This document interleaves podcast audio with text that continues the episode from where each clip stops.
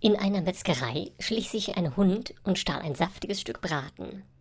Der Metzger erkannte den Übeltäter als den Hund eines Anwalts in der Nachbarschaft. Er rief ihn an und schilderte das Verbrechen und fragte dann Bist du als Halter verpflichtet, den Schaden zu bezahlen?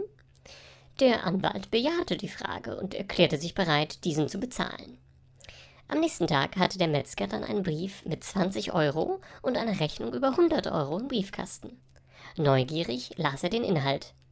Rechtsauskunft 100 Euro.